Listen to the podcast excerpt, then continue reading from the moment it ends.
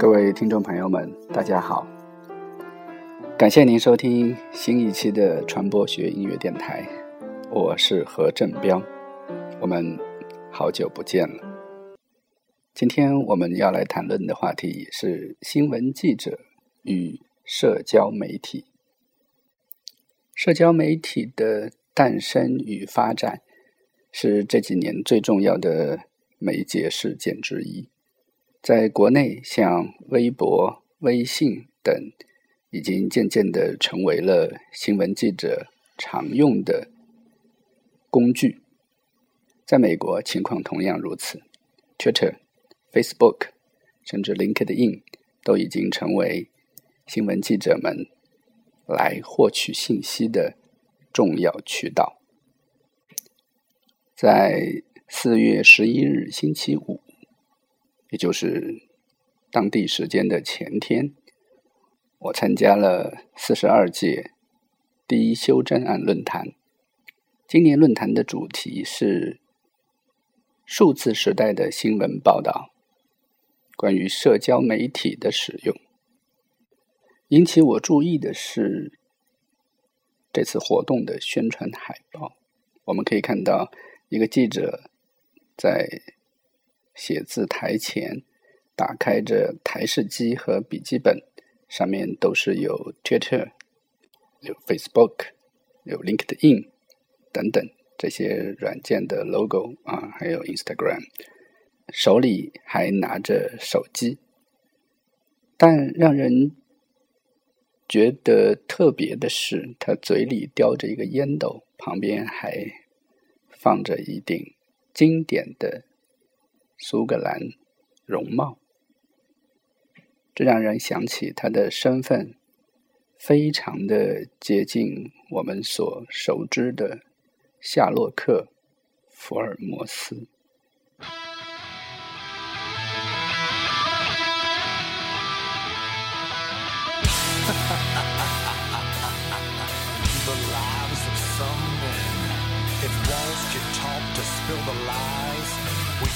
我们现在听到的这首音乐作品名字叫做《Doing Time》。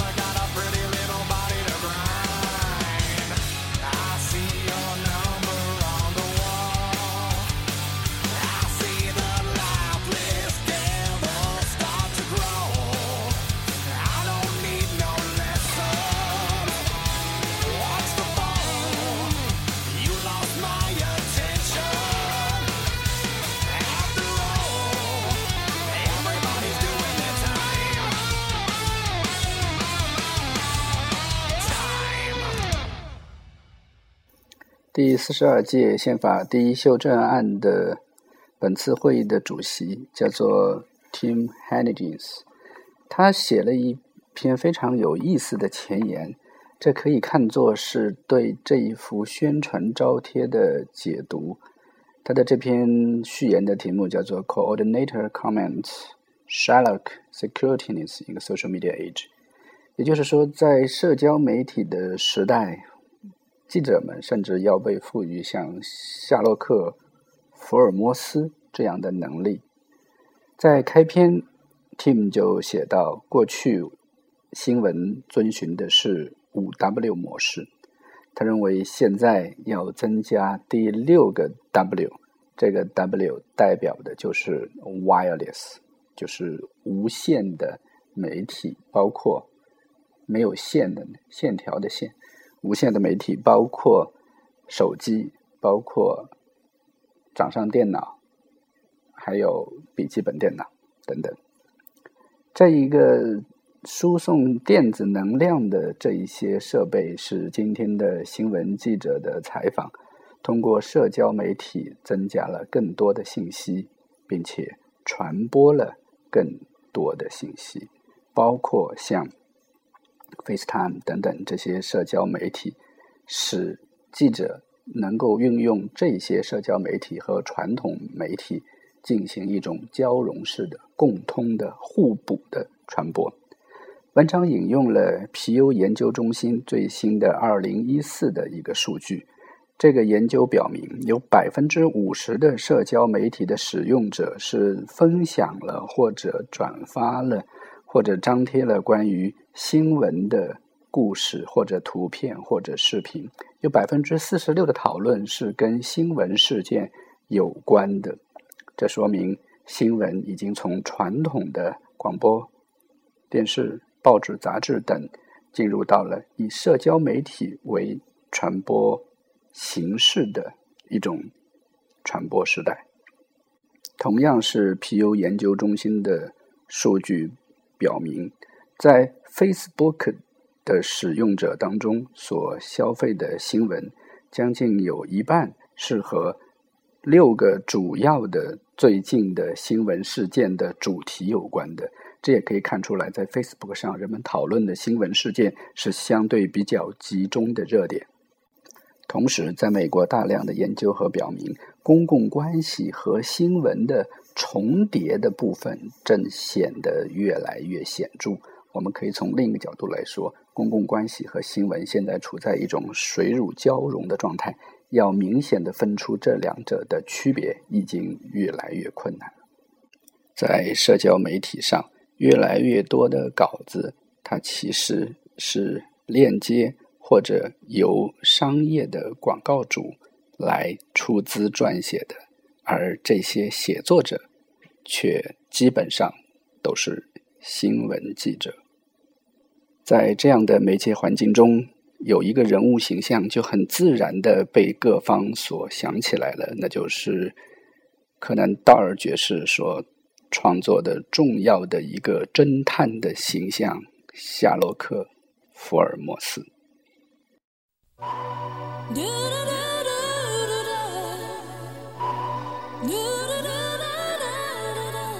我们现在听到的是苏芮带来的一首《不要装作不在意》。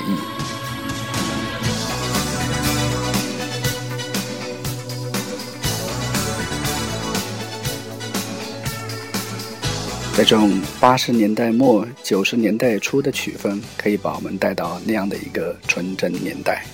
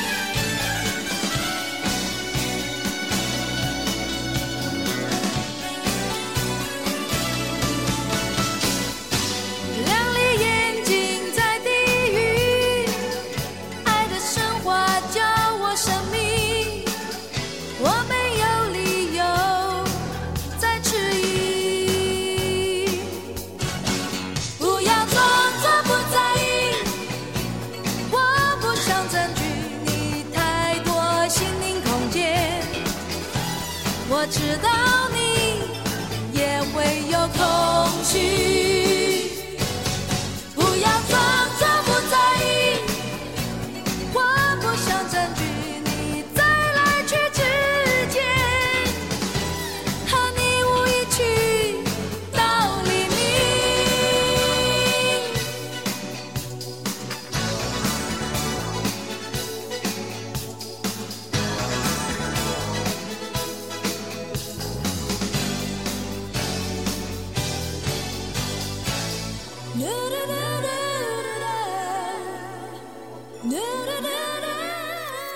在今天这样一个传统媒体不断的遭遇到新媒体冲击的时代，如果我们还是装作不在意或者装作不知道的话，那么对于我们这个学科或者对于我们这个新闻传播行业的从业人员来说，显然都是有罪的。在 Tim Hennigs 他写的这一篇序言里面，他显然是把记者比作了福尔摩斯在当今的社会。但他同样的提到了 Sherlock Holmes 一个非常重要的伙伴，就是 Doctor Watson，华生医生，不断的给 Sherlock 福尔摩斯以必要的支持帮助，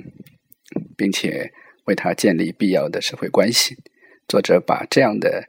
夏洛克·福尔摩斯和华生之间的关系比喻为新闻记者和新闻学院的关系。作者感谢了坚持了四十二年的圣克劳德州立大学的大众传播学系对于第一宪法修正案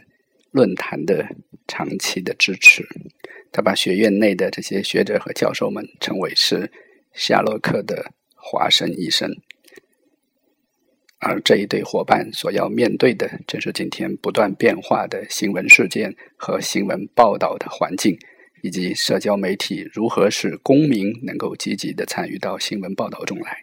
传统的广播报纸和电视的记者又如何来接受、适应和运用这样的一种时代的变化。这一次的论坛分为上午和下午两场，上午的题目是“社会转型在”。媒介传播的模式中的应用，或者说媒介传播模式中的社会转型，有五位演讲者，他们的身份非常特别，其中有两位是来自商业的传播机构，有两位是来自政府部门，一位是赖特镇的警长办公室，另外一位呢是来自 Hennepin。郡的公共事务，这两者呢，啊，特别是后者，他是在线社区经理，这是一个非常引起我关注的头衔。也就是说，美国政府的郡级的公共事务部门，他们已经有了通过社交媒体来进行的在线的社区的管理。另外，还有一位是国家体育中心明尼苏达的业余体育委员会的主任。同时，他还是一个首席传播官。这些不同身份的，有来自公共服务的，有来自政府的，有来自商业机构的，他们共同来探讨和分享经验，如何利用社交媒体来开展各自的工作。其中给了我们很大的启示，就是他们本身可以有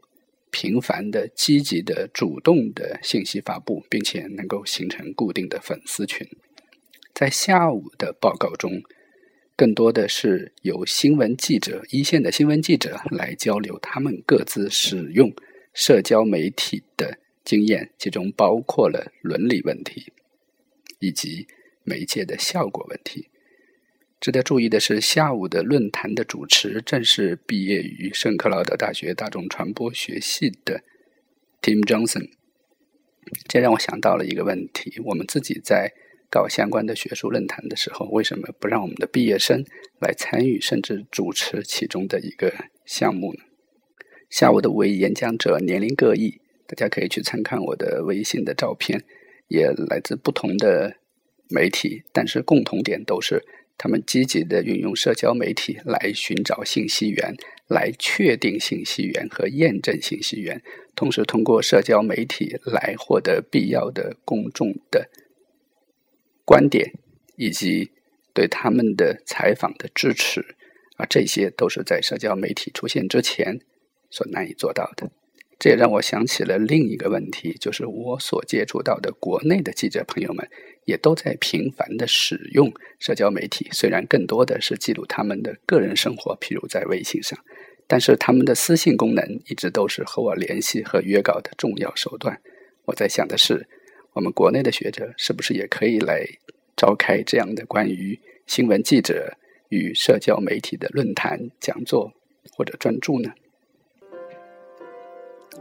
很久没有更新广播节目了。一个人在美国这里的生活是